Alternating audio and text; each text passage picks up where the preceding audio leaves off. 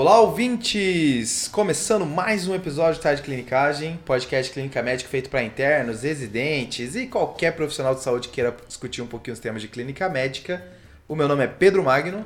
Eu sou o João Mendes. Eu sou o Iago Jorge. E voltando com o episódio de caso clínico. É, rapaz, eu tô sem gravar há um tempo aí de molho no banco de reservas. Ah, tá bom. Mas agora, é, voltando aqui, nem sei mais como é que faz isso. E aí, a, a, ideia do caso clínico, pessoal, é a gente discutir um caso em que só eu, que comecei o episódio, sabe o que aconteceu com o paciente, o diagnóstico final. E o, o João e o Iago vão discutir o que, que eles faziam, o que, que eles fariam, tentar trazer uma abordagem diagnóstica à síndrome proposta. Importante dizer que nos episódios de caso clínico, o mais importante é o caminho, né, a jornada. O diagnóstico é secundário. O importante é que você tente, ao fim do episódio, ter uma abordagem montada para aquele cenário, né? Show. É isso aí, pessoal. Eu tô achando vocês tão sérios hoje. Vocês já estão querendo ir pro episódio, é? Não, cara, é porque eu quero focar pra não ter que, pra não ter que acabar cedo e ter que assistir o BBB. É só isso. É, ele queria ver a Carol com K no paredão, mas infelizmente ela não está. Um é, dia ela estará. Então, então a ideia aqui é enrolar bastante aqui nesse episódio, falar bastante do episódio pra não ter que ligar a TV. De raiva. não aguento mais passar ódio. ah, meu. Pedro passa o dia inteiro falando de Big Brother. O dia inteiro.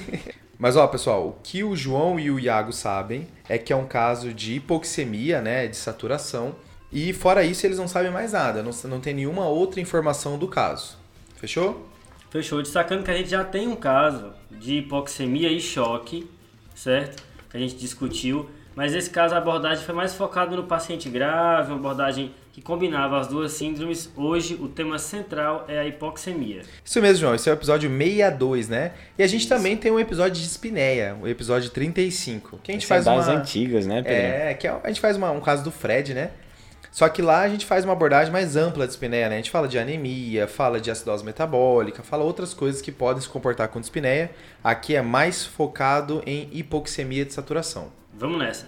Fechou? Fechou. Bora. E aí, pessoal, o caso de hoje, vocês estão em um cenário um pouquinho diferente do nosso habitual, tá? A gente já fez caso em pronto-socorro, pronto atendimento, a gente já fez até em UBS, né? O nosso caso de edema. Uhum. UTI. Só em UTI. Agora, o caso dessa vez, você é o time de resposta rápida do hospital ou hospitalista, como vocês quiserem chamar. Que também não é muito diferente do que a gente faz na prática. Exato, exato, tá? E aí, nesse cenário, vocês são chamados devido a um código amarelo aberto para um paciente que começou a saturar 86%. O que te deram de informação é que é um paciente masculino de 52 anos de idade. Antes de eu aprofundar na história, o que, que vocês querem fazer já chegando no cenário? Então, Acho que chegando num paciente que está saturando 86%, uma das primeiras coisas aqui vai ser ter o resto dos sinais vitais, porque a saturação é alvo de muitos confundidores. Né? Por exemplo, se o paciente tiver hipotência, ela pode baixar e não ser algo primariamente da, da oxigenação. Né? Então, você tem os outros sinais vitais aí, Pedro? Tenho sim, tenho sim. Ele estava com uma frequência cardíaca de 81, uma pressão arterial de 120 uma pressão arterial de 120 por 75, uma frequência respiratória de 18 e uma temperatura de 37,2. É, então assim, você chega esse paciente, ele já deve estar monitorizado, né? E assim, acho que a primeira coisa que você tem que avaliar é se o paciente está grave, assim, do ponto de vista principalmente respiratório, em que você vai precisar tomar alguma conduta de urgência, por exemplo, uma intubação, né? Isso, Iago. A gente vê de cara, né, que esse paciente não tem uma via aérea imediata. Até a gente tem um post lá no Twitter sobre isso, né? Mas viera imediata seria o paciente que está inconsciente, prestes a parar. Não é o caso do nosso paciente pelos sinais vitais. Ok. Quando a gente pensa em saturação, em, em hipoxemia, vem sempre a pergunta: será que a gente não precisa intubar, né? Essa dúvida ronda a nossa cabeça. A priori, a gente tem três indicações de intubação em todo paciente, tá? A primeira é se o paciente está com comprometimento de patência ou proteção de via aérea, o que não parece ser o caso a priori. A gente pode ter mais informação sobre isso, talvez uma anafilaxia, mas não é nada que parece muito, a PA dele tá boa e tudo mais. A segunda é comprometimento de ventilação e oxigenação, o que tem no momento, mas não parece ser um comprometimento grave. A gente nem começou a suplementar oxigênio ainda, dependendo de como ele vai evoluir, a gente pode determinar isso. A terceira indicação de intubação seria uma previsão de um curso clínico desfavorável, certo? O que a priori a gente não tem informação para descrever ainda que esse curso clínico vai ser desfavorável, então não dá para dizer que ele tem uma indicação muito imediata de intubação. Então vamos lá, João. Então vamos revisar agora essas três indicações de intubação, né, orotraqueal. Hum. Primeira, para proteção ou quando a patência da via aérea está ameaçada, né? Tá. Ou, número dois, quando tem uma ventilação ou oxigenação prejudicadas. Ok. Ou quando você está prevendo que o curso clínico do doente vai ser muito desfavorável. Isso mesmo. A priori a gente não tem elemento para indicar nenhuma dessas. Pronto, aí assim, você fica um pouco mais tranquilo, né, com relação à via aérea dele. A princípio, você não vai precisar entubar agora. Você pode sugerir colocar um cateter de O2 e aí você vai investigar o que está acontecendo com esse paciente. Então, assim, para começar, o exame físico dele, né, de certa forma direcionado, acho que o exame cardiovascular, né, tem que ser priorizado juntamente com o pulmonar. Tudo isso, né, o exame físico, em conjunto também, de certa forma, com a coleta de anamnese também direcionada, né? E aí, retomando aquelas indicações de intubação, uma coisa que você vê logo assim que você chega na, no leito, né, é se o paciente tem algum sinal de obstrução de via aérea superior. Isso tem que ser procurado, certo? Estridor, secreções, né? algum edema oro, orolabial, certo? Porque isso te sugere diagnósticos que são mais preocupantes. Especialmente no paciente internado, você tem que ficar com medo de estar rolando uma anafilaxia. Acho que isso é bem importante. Isso aí é bem preocupante. Exato. O paciente recebeu uma transfusão, o paciente foi, trocou antibiótico hoje de manhã, ou, e você é chamado na enfermaria, então às vezes essa é a dica que você precisa. Se ele recebeu alguma intervenção que ele não vinha recebendo, esse paciente está internado e você tem que revisar isso no prontuário, que pode ser a dica para a anafilaxia. É, inclusive sobre isso, João, eu já, já tive uma experiência, né? Um paciente que, que ele na verdade tinha, já teve história de três cânceres primários de cabeça e pescoço e ele tinha realmente uma obstrução a nível cervical estava desaturando. É, não dava para escutar isso assim com o ouvido, vamos dizer assim, a ouvido nu. Mas quando você colocava o esteto no pescoço, você conseguia ouvir o estridor. Caramba. E aí ele foi submetido a uma traqueostomia assim de maneira bem rápida, né, no centro cirúrgico. Eu vou dizer que se tem um negócio que eu tenho medo é isso aí, viu? Fechou, pessoal. Vamos lá então. Pro... Vou voltar pro caso, tá? Beleza. Vocês chegaram na cena, viram que o paciente não tinha indicação de intubação, ele estava de fato relativamente bem, com Glasgow de 15, Iago. E uma coisa que não foi informado para vocês quando vocês chegaram é que ele já estava no oxigênio, tá? Ah, Esse beleza. 86% é isso usando 4 litros de oxigênio via catéter, Ok. ok? Mas ele estava bem e aí vocês perceberam, tentaram dar um pouco um suporte maior de oxigênio enquanto foram rever o prontuário. Uhum. Vamos pro prontuário então? Bora. Bora. Ele é um paciente que de antecedentes ele é hipertenso e dislipidêmico, em uso de anlodipina e simvastatina, e ele estava internado pela oncologia. Lá vem bronca, hein? Vambora, vambora. E aí assim, ele está internado porque ele está numa investigação de uma neoplasia. Ele iniciou há dois meses com uma dor em região lombar direita, que piorava com as atividades, piorava quando tossia, sem melhoras depois de vários tratamentos farmacológicos. Hum. E aí ele até relata que na última semana ele começou um quadro de fadiga e com aumento do volume urinário. E aí quando ele veio pro... E aí quando ele veio pro pronto socorro, ele tava nos exames iniciais ele tava com cálcio de 19. E aí por isso ele foi internado para investigar e conduzir esse cálcio, essa hipercalcemia. Tá certo. Hipercalcemia, inclusive, que a gente tem um episódio de número 19 e essa poliúria aí já entregou, né? Que tem o diabetes insípidos nefrogênico que o- a hipercalcemia pode causar. Show. Muito bom esse episódio. E aí no exame físico da entrada ele estava com sinais normais, ausculta cardiorrespiratória sem alteração. A única coisa que chamava atenção era um edema duas cruzes em quatro simétrico, bilateral, tá? De membros inferiores. Né? Isso, e ele fala que esse edema surgiu nesses mesmos dois meses de dor lombar.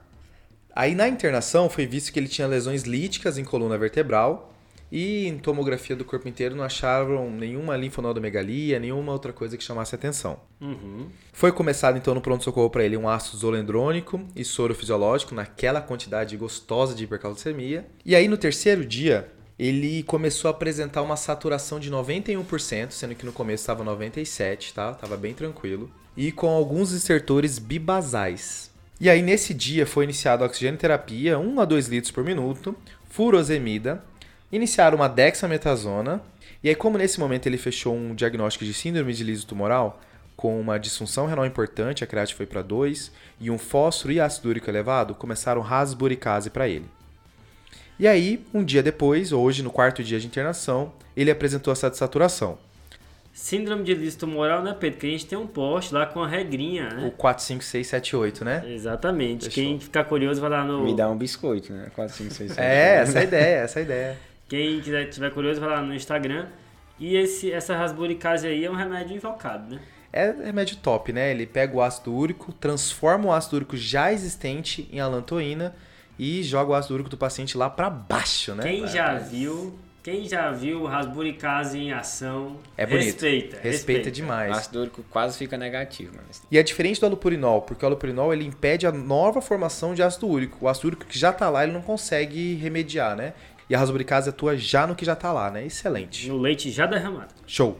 Então, fazendo a representação do problema, a gente tem um homem de 52 anos que está internado por investigação de lesões líticas a esclarecer e hipercalcemia, que evolui com a hipoxemia a esclarecer. É Boa. isso, né? É isso aí. Agora, tem muita coisa aqui, né, Iago, para comentar. É, aqui assim, a gente ainda não tem o exame físico, né? Mas assim, só por essa história e esses antecedentes, eu acho que já dá pra gente ter algumas coisas em mente, algumas coisas comuns que você não pode deixar de pensar nesse caso. Boa. Esse paciente, na verdade, já vem desaturando há alguns dias e o pessoal já suspeitou de uma congestão. Então, assim, o exame físico vai também ajudar, mas essa é uma hipótese muito boa, né? Assim, Até porque vai muito volume, né? Quando a gente está conduzindo o paciente com hipercalcemia. E é bem possível que o paciente fique congesto, ainda mais um paciente com fatores de risco cardiovasculares, como esse nosso paciente tem. E além da congestão, um diagnóstico assim que você tem que pensar ao zero também no paciente estar desaturando internado e com câncer é num TEP. Né? Assim, não dá para você não ter essa hipótese na cabeça. E eu destaco só um ponto, que na entrada o paciente já tinha edema de membros inferiores, né? Então será que ele já não vinha com uma insuficiência cardíaca de base não diagnosticada e que agora tuchou volume no nosso amigo e aí ele ficou o caminhão pipa, né? É, é muito bem observado, viu, João? E assim, outras hipóteses também que tem que pairar na sua cabeça, uma hipótese que é grave, né? E também pode tá- dar de saturação, de espinéia, doutorácica, né? A gente ainda não tem esses detalhes da história. Mas assim, você tem que lembrar, tem que passar na sua cabeça também a possibilidade do paciente estar infartando. E aí, nesse contexto, né? Tanto no contexto de hipótese diagnóstica de TEP como de infarto, um eletro cai bem, né? Nesse paciente. É, né? Assim como um beta-HCG, um eletro e um copo d'água ninguém nega a ninguém.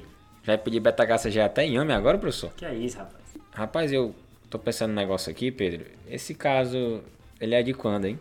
Eu sei que tu tá pensando em Covid, Iago, porque tudo é Covid, né? Tudo Rapaz. é Covid. Mas não, esse caso é de 2019, tá? Ah. Fechou? É o. Tá. Foi o primeiro caso de Covid. Vamos lá, então. É Qual foi o mês de 2019? Pedindo pra. Já que vocês pediram, assim, ele, ele. No momento ele não se queixava de dor torácica, tá? Ok. Não se queixava nem de dispneia, não, não era importante pra ele. E ele tava com a ausculta cardíaca e respiratória sem alteração.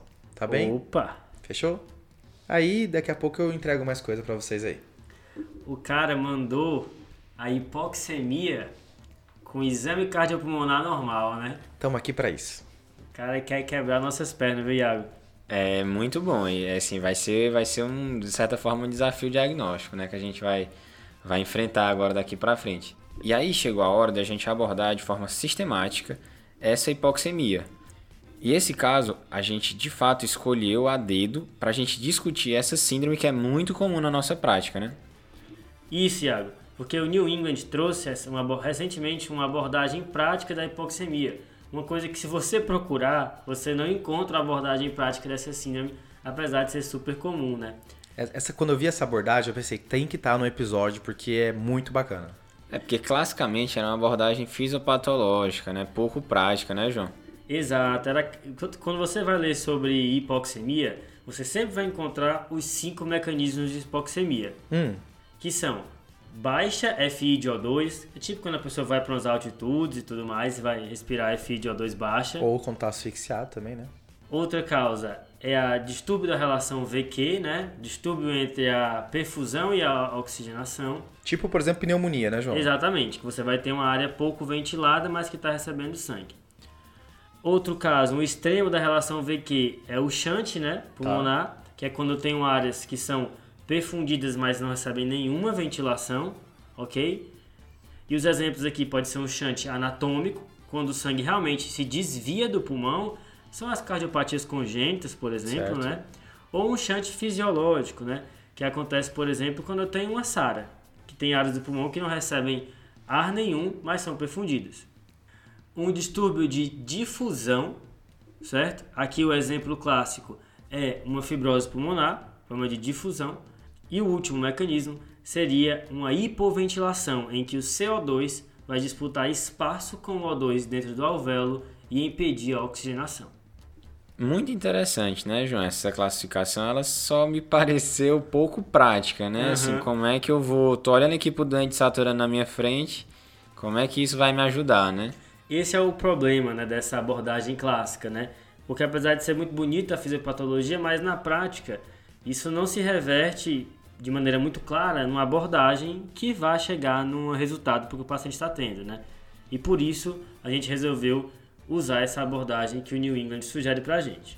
Não, e existe a ideia de que os pacientes, eles geralmente ele tem mais de um mecanismo desses fisiológicos para hipoxemia, né? Então não é uma coisa isolada, ou é um ou é outro, né? Boa.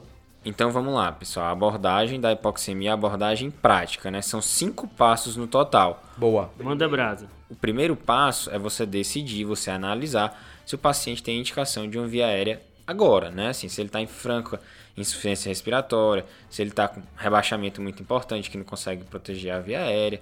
Então, nesse sentido. O segundo passo é você analisar se o paciente tem alguma obstrução de via aérea superior.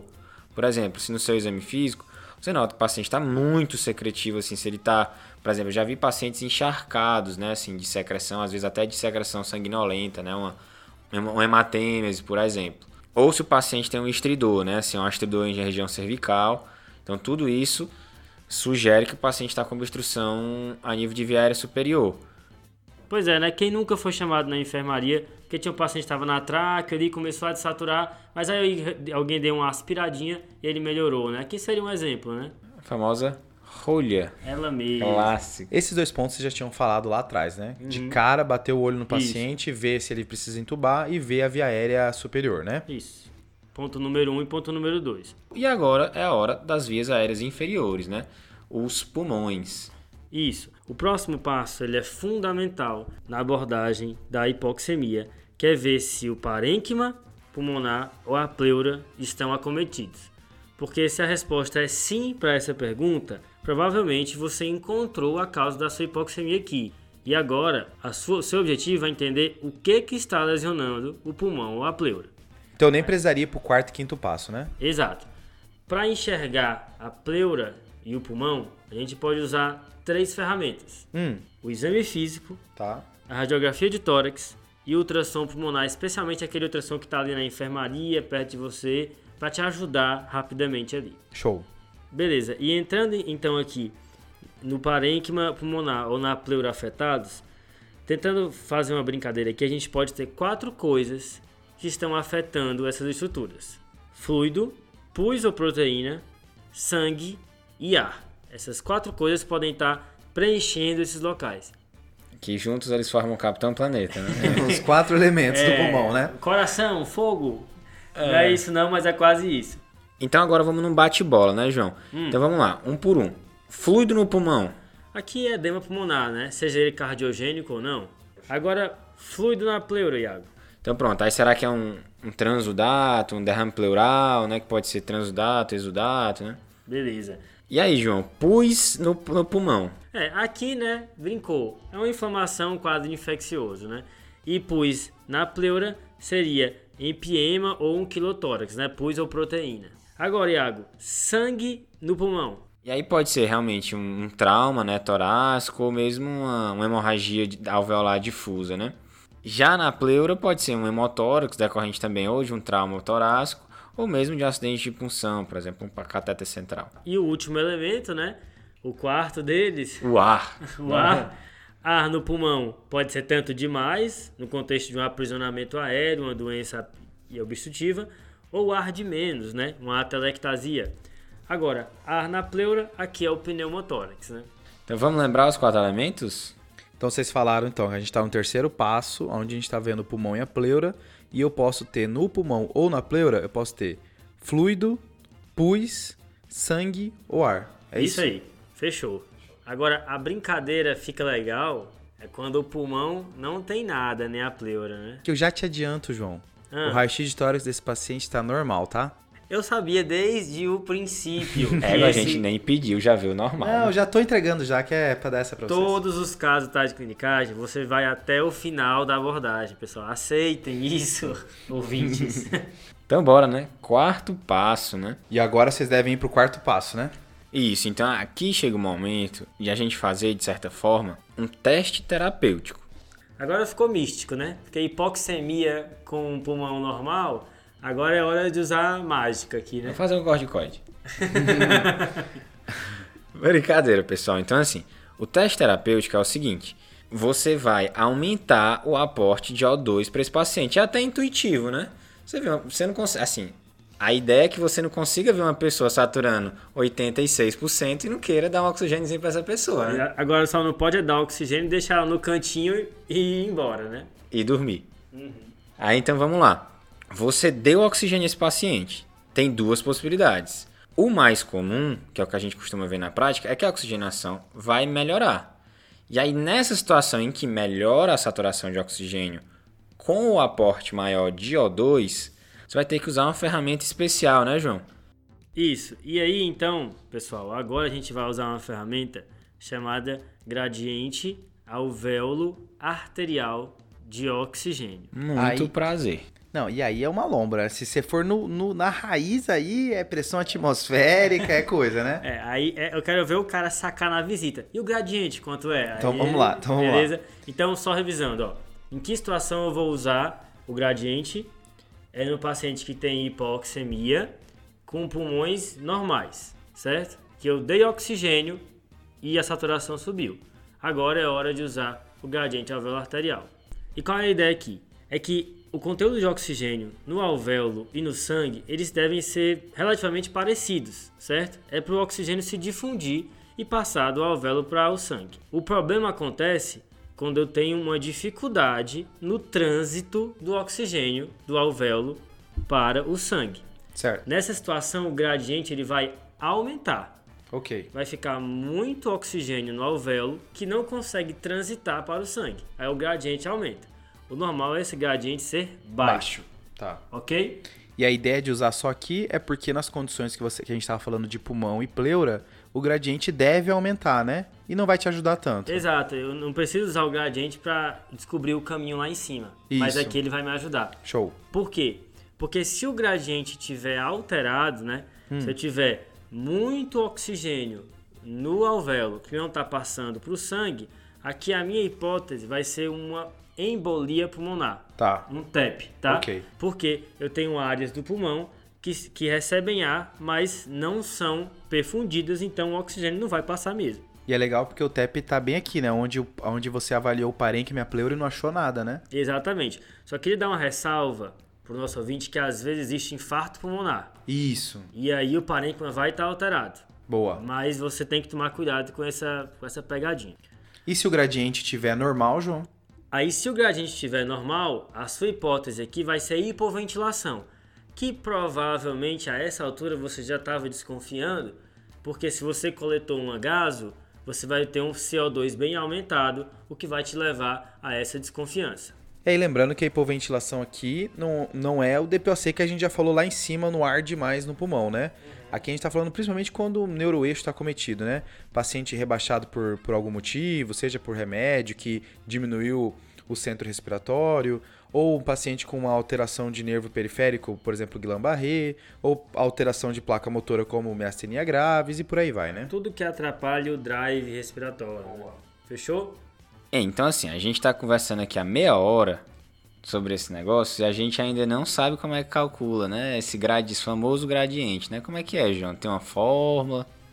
Então, tem uma fórmula bem grande que vai estar anotada Aí nas referências do episódio, se você quiser olhar na descrição, vai estar lá bem explicadinho cada valor, o que, que é. Mas existe uma conta simplificada, tá? Para você calcular o gradiente alvéolo arterial ao nível do mar. Tá. Que seria 150 menos 1,25 vezes a PCO2 Certo. menos a PO2. Ok. Ok? Então você colhe um agaso e, e faz esse cálculo. Lembrando que isso é para o nível do mar, Uhum. o paciente em ar ambiente com temperatura de 37 graus. Tá. O, o João tá fazendo essas ressalvas porque a FiO2, a pressão atmosférica, tudo isso influencia na conta, né? Exato. E também tem uma outra regra prática, que é para o paciente que está aí ao nível de São Paulo. A gente tem muitos ouvintes aqui de São Paulo, né?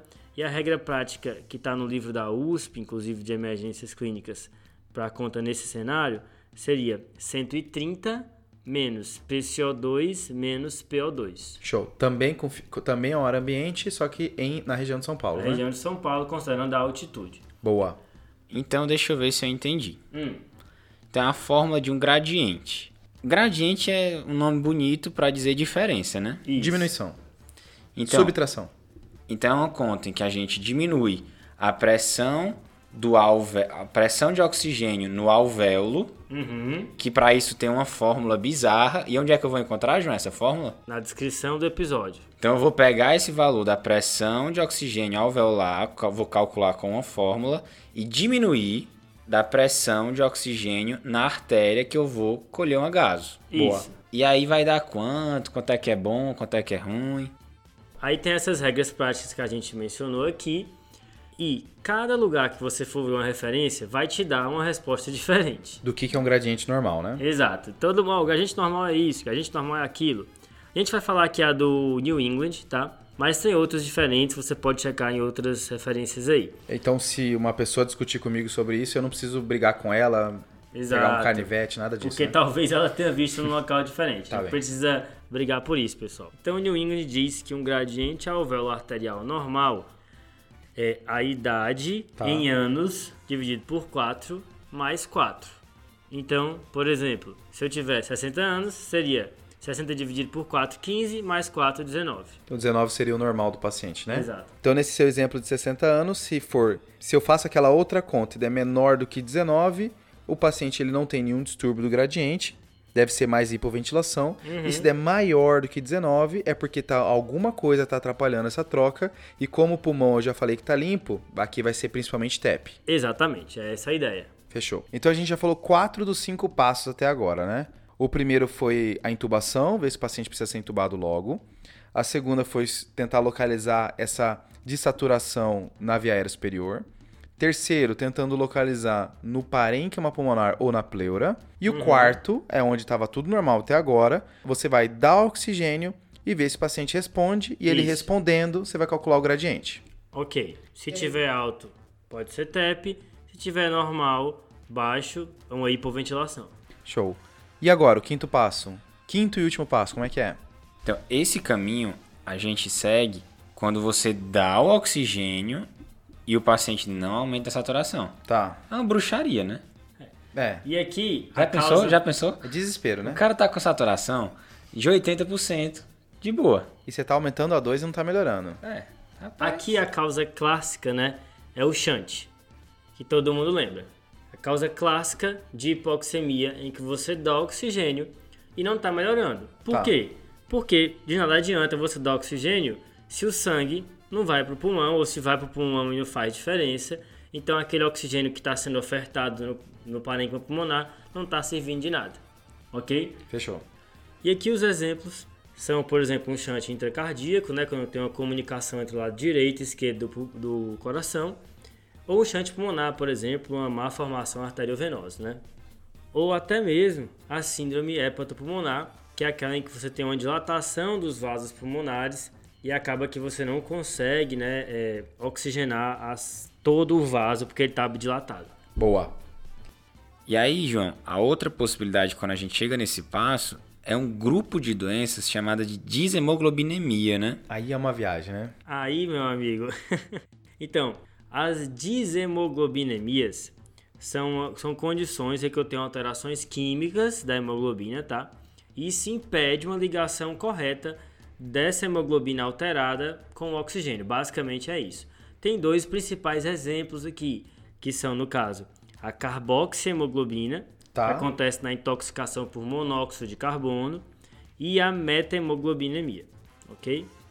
Essa doença aí, João, a metahemoglobinemia, é a doença quando o ferro vai da forma ferrosa para a forma férrica, né? Isso prejudica a entrega do oxigênio para os tecidos. Isso aí geralmente está associado à exposição a alguns remédios, né?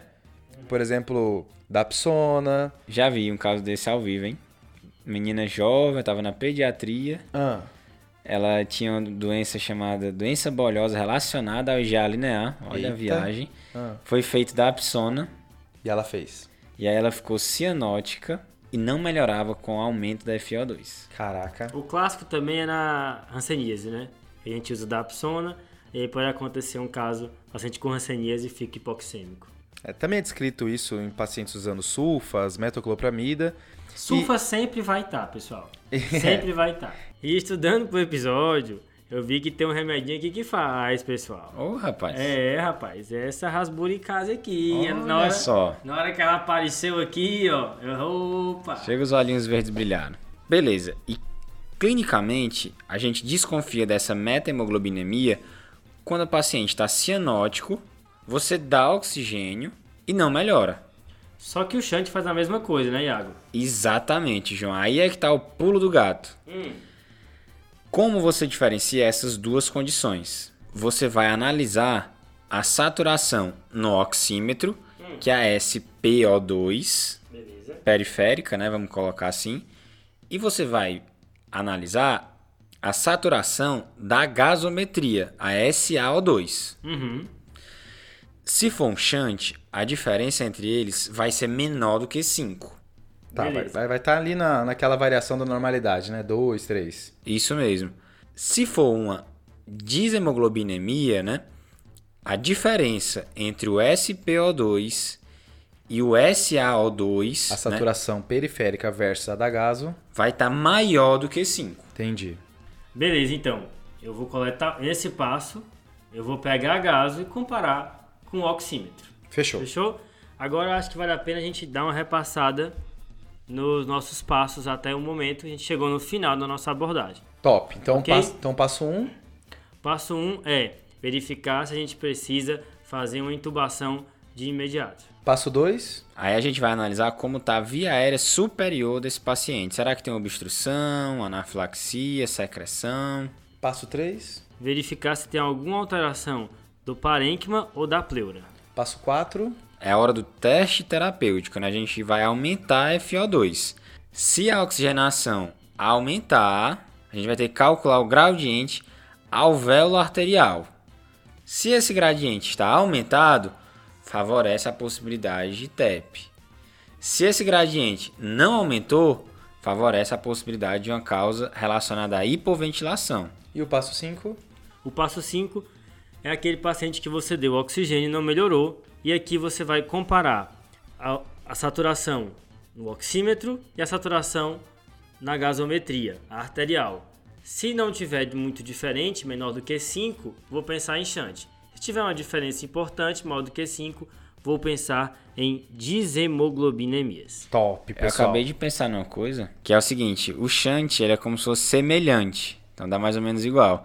E a deshemoglobinemia dá diferente. Valeu, Iago. Esse mnemônico é a tua cara, Pedro. Valeu, Iago. Obrigado, cara. Obrigado. Te salvei agora. Valeu aí, hein? Obrigado pela participação. Vamos lá. Eu acho assim, eu acho que o primeiro passo, que é o de ter que entubar, eu acho que é um passo que é já, de certa forma, intuitivo. O segundo passo, eu acho que de certa forma também é intuitivo, você vai ter que analisar se o paciente está com obstrução de via aérea superior, se ele tem estridor, algum estigma de anafilaxia. O terceiro passo, você vai analisar se ele tem alguma doença pulmonar, que acho que está na nossa, já é também de certa forma intuitivo. Quando chega no quarto passo, eu acho que já é a hora de você dar uma revisada nesse algoritmo. Né? Talvez procurar, ter isso salvo, que aí já começa a complicar um pouco mais e não é uma condição que a gente tá que vê todo dia isso, né? A gente começa a clinicagem. Fechou, pessoal. Acho que eu entendi mais ou menos os exames que vocês vão querer me falar baseado no algoritmo, mas vou deixar vocês falarem antes de eu entregar. O que vocês querem pesquisar no paciente? Rapaz, tu já adiantou que a radiografia tá normal, né? Isso, já entreguei essa aí pra vocês. É, então assim, a gente vai ter que dar oxigênio pro paciente e ver como é que ele ficou, né? Perfeito. Vocês entregaram ao dois paciente, aí ele já tava com 4 litros, ele não tava melhorando, colocou numa máscara, ele continua saturando 86%. Nossa, eu achava que era TEP, hein? Ah, viu? Você- Todo câncer é TEP, né? É, né? Mas parece que não. Então a gente tá seguindo aqui. Se ele tivesse melhorado, era hora de calcular o gradiente, né? Boa. Mas ele não melhorou. Então a gente vai ter que comparar a saturação no oxímetro com a saturação na gasometria. É hora de coletar gases. Que aí tem duas possibilidades, né? Ou ele tá fazendo um shunt, ou ele tem uma deshemoglobinемia. Fechou, pessoal. E aí, para finalizar o caso, né? Esse paciente ele veio com uma gaso com pH de 7.42, um PCO2 de 40 e uma PO2 de 200, que calculava uma saturação de 99%. Dava uma diferença aí entre a saturação periférica e a saturação arterial de 15 pontos. É, né, meu amigo? Agora, chuta pro gol. Então fechou, pessoal. É, eles, esse caso foi, foi desconfiado, então, de metamoglobinemia, foi dosado e viu que estava em 7,4%. O normal é até 1,5% e começa a ter valores tóxicos acima de 5%, então estava elevado. Mas esse paciente ele conseguiu melhorar só com tratamento de suporte, tá? Algumas informações interessantes do caso, só para a gente fazer esse fechamento. Manda aí. Esse paciente, ele era um paciente que tinha deficiência de G6PD e isso aumenta a chance de metamoglobinemia devido à rasboricase. Olha só. E aí o que dava essa dica que eu deixei para não falar é que ele era um paciente negro. E isso talvez tenha justificado a ausência da cianose dele, porque é mais difícil de avaliar em pacientes mais com a pele mais escurecida. Inclusive a gente cita um estudo no Twitter, né? Na seleção da semana, que sai todo sábado, sobre um estudo que mostra esse viés racial no- na aferição da, da saturação com oxímetro, né? Que esse estudo evidenciou que 11% dos pacientes negros têm saturação abaixo de 88%, mesmo saturando bem quando você compara com outro método. Boa. E sobre o quadro de base, né? Eu achei que o Iago ia querer ficar curioso, né? Paciente com umas lesões líticas, uma hipercalcemia, uma lesão renal aguda. Fechamos aqui o mieloma múltiplo, tá? O edema de membro inferior foi devido a uma proteinura importante que ele fez secundário ao mieloma múltiplo, tá? E ele ficou muito bem, certo? Fechou? Meu Mesmo com amigo. tratamento de suporte aí, ele conseguiu evoluir bem aí dessa metamoglobinemia. Rapaz, então, caso de G6PD com mieloma e metamoglobinemia por rasburicase. Pronto, só isso, né? Eu vou pensar isso na próxima desaturação que eu pegar na enfermaria. Boa! Fechamos, pessoal? Fechamos. Fechou. Hora do BBB agora. Vamos lá, então. Ah, o primeiro ponto aqui é o desafio, né? Qual foi o desafio da semana passada? Foi tu que fez o desafio, Pedro. Como é que tu não lembra, pô? Vamos lá, o desafio foi o seguinte, ó. Paciente com zostra em região sacral, ele abre uma lesão renal aguda, você quer culpar o aciclovir, mas o aciclovir nem entrou. Ih, Qual que é a ideia aqui? A ideia é o paciente um bexigoma, foi uma pós-renal, que é uma coisa que pode estar associado às ostras de região sacral, tá? O paciente meu amigo. O paciente faz um bexigoma aí, uma bexiga neurogênica. E as pessoas que acertaram esse desafio foi o Rafael Menezes, de Pernambuco, o Gustavo Real, que ele é um gastroenterologista de Porto Alegre, e o Amir, aqui de São Paulo. Grande Fechou? amigo. Um abraço, galera. E pra semana que vem, pessoal? Então, Pedro, a gente falou de um monte de causas de hipoxemia no episódio, né? Entre elas o shunt. E o desafio é: como é que eu faço para diferenciar um shunt intracardíaco da síndrome hepatopulmonar? Boa! Vamos lá, galera. Agora tá na hora dos salves, hein? Vamos lá, Pedro. Cara, o meu salve de hoje vai pra Daniele Urquiza. Ela é de João Pessoa, fez faculdade em Campina Grande e ela fala que ouve a gente desde o primeiro episódio e tu de repetição. Aí, eu vou te é falar, viu? Uma TDciana. Top! Já vai fazer dois anos, hein? É, daqui a pouquinho. Então, não sei se os ouvintes sabem, né? Mas eu estou voltando do Covid. Estava aí com Olha Covid. só. é. É, E aí estava afastado, mas eu tenho alguns salvos acumulados aí.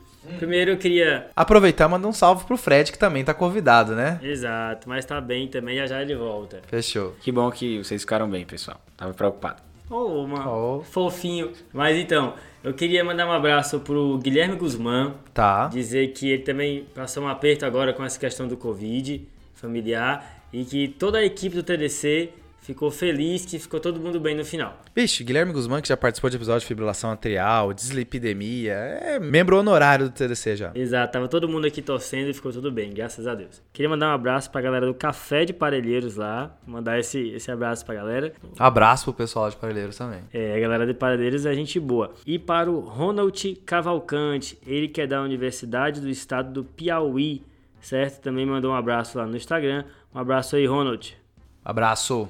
E o meu salve vai para Maris Cruz Del Corso. Ela é bióloga e farmacêutica e ela fala que gosta muito dos episódios da gente, que ela inclusive conversa sozinha, né, na verdade, com a gente, né, no carro, e ela curte bastante os episódios. Muito obrigado, Maris. Gente... Nome importante, hein? É, não sei por que o João falou isso, mas um abraço. Tchau, tchau. O Del Corso é um nome imponente. Também. Obrigado, Maris. Pessoal, então a, a, gente acaba por aqui. Lembrar de seguir a gente no arroba Clinicagem. A gente está colocando bastante coisa no Twitter também, arroba Clinicagem também. No Instagram, a gente sempre fala. E lembrar de compartilhar com os seus amigos aí, as pessoas próximas de você, um episódio de caso clínico de hipoxemia aí. A gente não sabe quando que vai precisar usar essas informações. Isso, manda críticas, sugestões pra gente, a gente é super aberto aí a, a, a intervenção de vocês, galera. E aí, pessoal, um último aviso aqui. O episódio da semana que vem é o episódio que vai ser lançado no carnaval. E que, assim como ano passado, o TDC não se programa para lançar episódio nesse período, né? Período meio festivo. Porém, nesse ano não teve, né? O carnaval, o período festivo que, é, que seria esperado. E aí, para não ficar sem nada, a gente vai pegar um trecho da live no Instagram que o Rafael fez junto com o Rafael Bizarria sobre direito médico e a residência. Tem várias dúvidas interessantes, a gente separou um trechinho para jogar no feed de vocês. A gente volta com um episódio inédito na outra semana, beleza? Fechou. Valeu, Fechou. valeu, Valeu, valeu, falou. valeu, Valeu, valeu, valeu, valeu, valeu, valeu. valeu. Esse podcast tem como objetivo educação médica. Não utilize como recomendação. Para isso, procure o seu médico.